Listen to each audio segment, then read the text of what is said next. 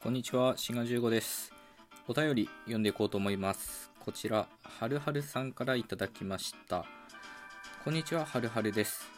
私は仏教のお坊さんが書かれている本をよく読みます。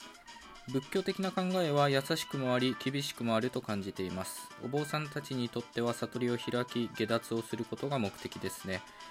えー今の時代ですと海外の仏教のお坊さんの書かれた書籍も入手す入手できるのでいい時代でもあると感じております。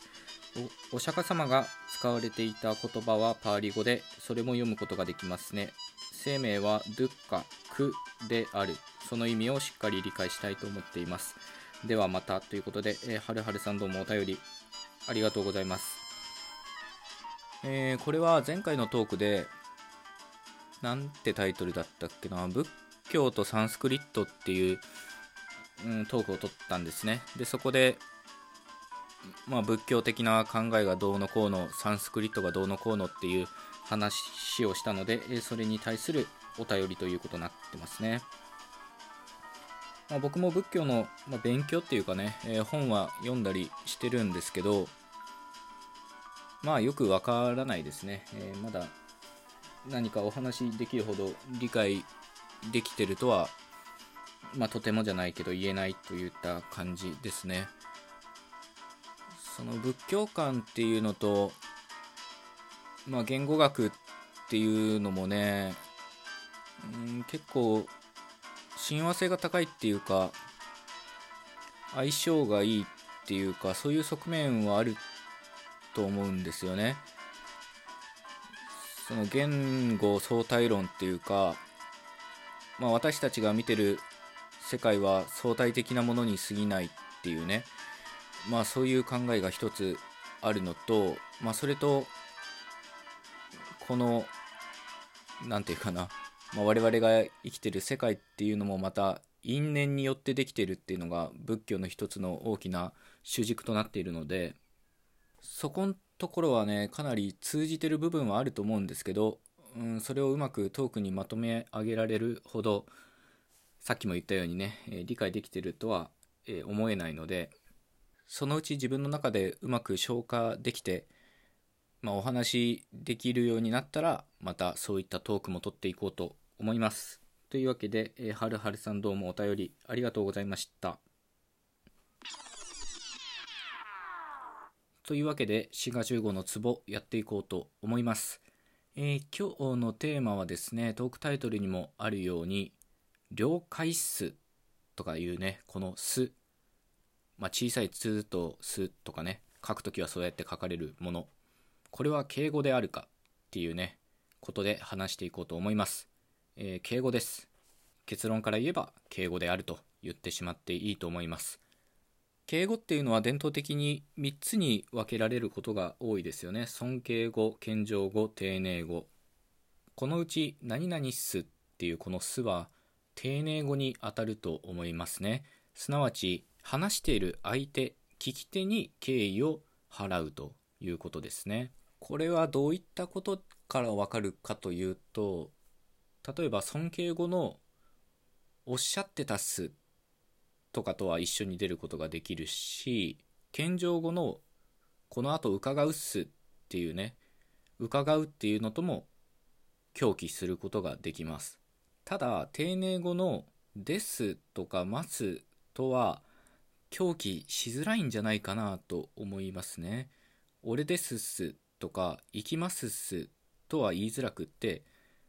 一つの発話の中に丁寧語は一つみたいな制約があるのかどうかわからないですけど、俺っすとか行くっすみたいな言い方になりますよね。まあこういったことからも、何々っすっていうのは丁寧語と言っていいと思います。で、これはね、言うなれば学校敬語とか部活敬語って言っていいようなものじゃないかなと思いますね。使用範囲が、まあ使用範囲っていうのはその、使える相手っていうのが非常に限られているんじゃないかと思います。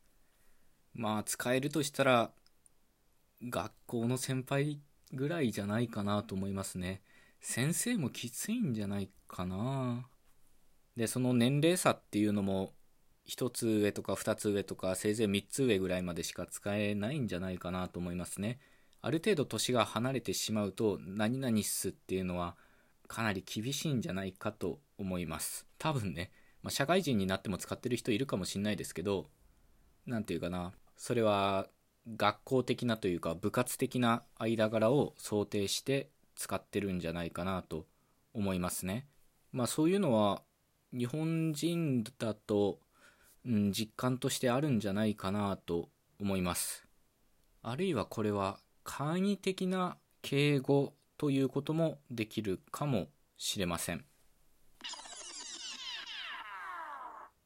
この何々すっっていうのが簡易的とはどういうことかというとですねそれ自体で完結している文の後に出てくるっていう修助詞的なものだからということですね。まあ、修助詞っていうのは普通無変化なので、それ自体形が変わることはありません。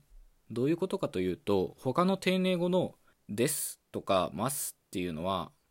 でしたとかましたみたいに、それ自体で形が変わるんですよね。さらにますの方は、動詞の形に連用形っていうのを要求するんですね。行きますみたいに行くから行きっていう形に動詞の変化形を要求するので、まあ、ある意味で高度なことをやってるわけです。一方、何々すっていうのは、前の要素が何であっても、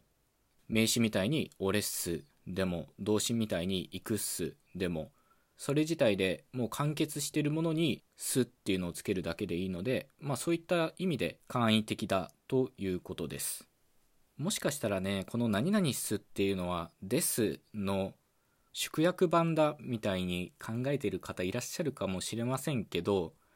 まあ、ちょっとそうは言えないですね。というのはさっき言ったように前の要素に動詞が来ることができるので、いくっすみたいに。だから単にですが変化した形だとは言えずに、まあ、それ自体で別個の言語形式であるということができると思います。なので繰り返しになりますけどこの〇〇すっていうのは本当に簡易的なんですよね。ですとかますは前に出てくる要素の品詞を選ぶものであるしでしたましたみたいにそれ自体形を変えるものなんですけど何々すっていうのは前の要素は何でもいいんですね。ある意味文を言い終わった後にこのすっていうのをつければそれだけで丁寧語になるとということですね。で、このすっていうのは修助詞なんですけど、まあ、他の修助詞と比べると、前の方に出てくる修助詞ということができると思います。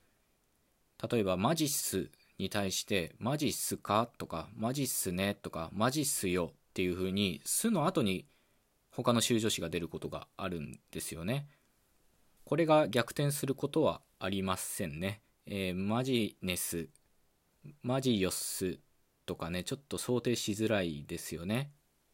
というわけで、今までの話をまとめるとですね、〇〇すっていうのは、まあ、丁寧語ということができるんですが、それを使う相手っていうのはね、かなり選ぶということです。また、すっていうのは修助詞なので、それ自体変化しないし、前に出てくる要素はまあ、何でもいいというか完結した発話であるといった意味で簡易的な敬語ということができます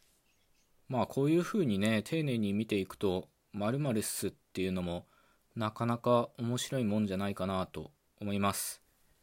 というわけで最後まで聞いてくださってありがとうございました。また次回お会いいたしましょう。ごきげんよう。